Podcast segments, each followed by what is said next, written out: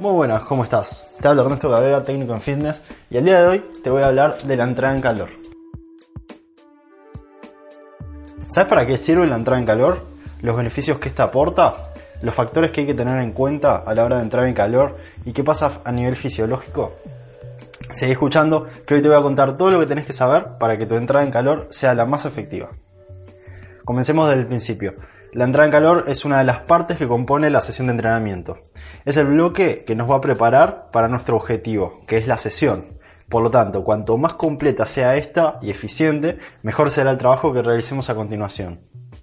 Formas de entrar en calor hay muchas, pero de igual modo podemos dividir esta en cuatro bloques pequeños, refiriéndonos a una entrada en calor general. En nuestro primer bloque podemos empezar con el trabajo de movilidad articular, este debe llevarse a cabo de forma controlada y consciente, ya que será importante pasar por las principales articulaciones de nuestro cuerpo.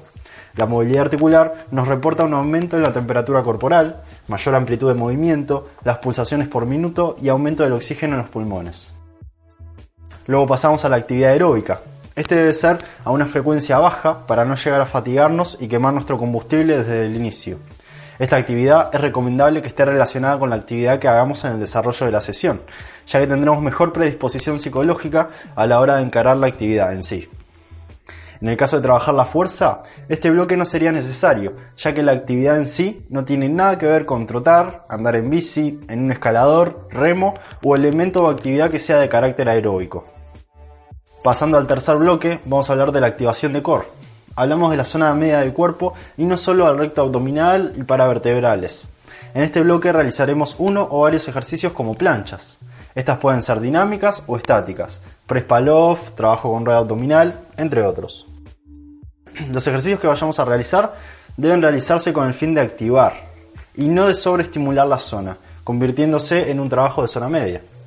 Comenzar la sesión con una sobreactivación de la zona media eh, no es recomendable, debido a que los efectos de estabilización al realizar los ejercicios pueden verse afectados y así nos encontraremos más cansados de lo habitual. Vamos a pasar al último bloque en el cual vamos a hablar de los estiramientos.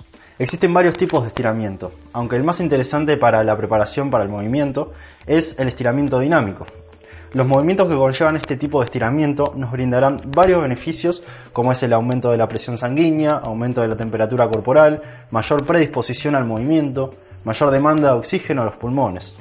Y como veremos, como, podemos ver, los beneficios que reporta son muy parecidos a la movilidad articular.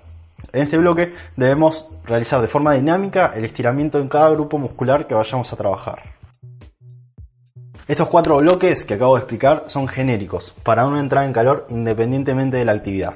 Es decir, que al realizar una entrada en calor con estos pasos a seguir vas a preparar a tu cuerpo para el ejercicio físico. Luego obviamente podemos encontrar lo que llamamos entrada en calor específica, lo cual consta de realizar ejercicios accesorios al trabajo que vamos a realizar para adentrarnos mejor en la actividad en sí. En el caso de un gimnasio, en el que por ejemplo vamos a realizar un back squat, un ejercicio accesorio sería realizar sentadillas con el peso corporal, con la misma concentración y cadencia que si lo hiciéramos con la barra mismo.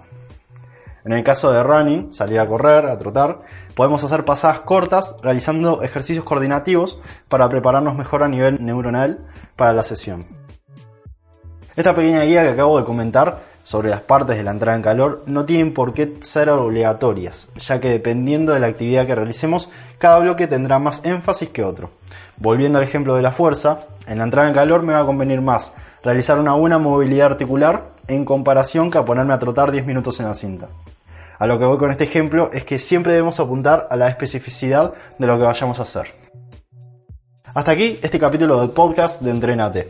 Si ves que algún amigo se puede beneficiar de esta información o le puede venir bien, o para vos mismo, eh, que te pueda ayudar en algún punto para mejorar en tus entrenamientos, en este caso la entrada en calor, te invito a compartirla o, a comentarle a un amigo sobre estos puntos que comenté.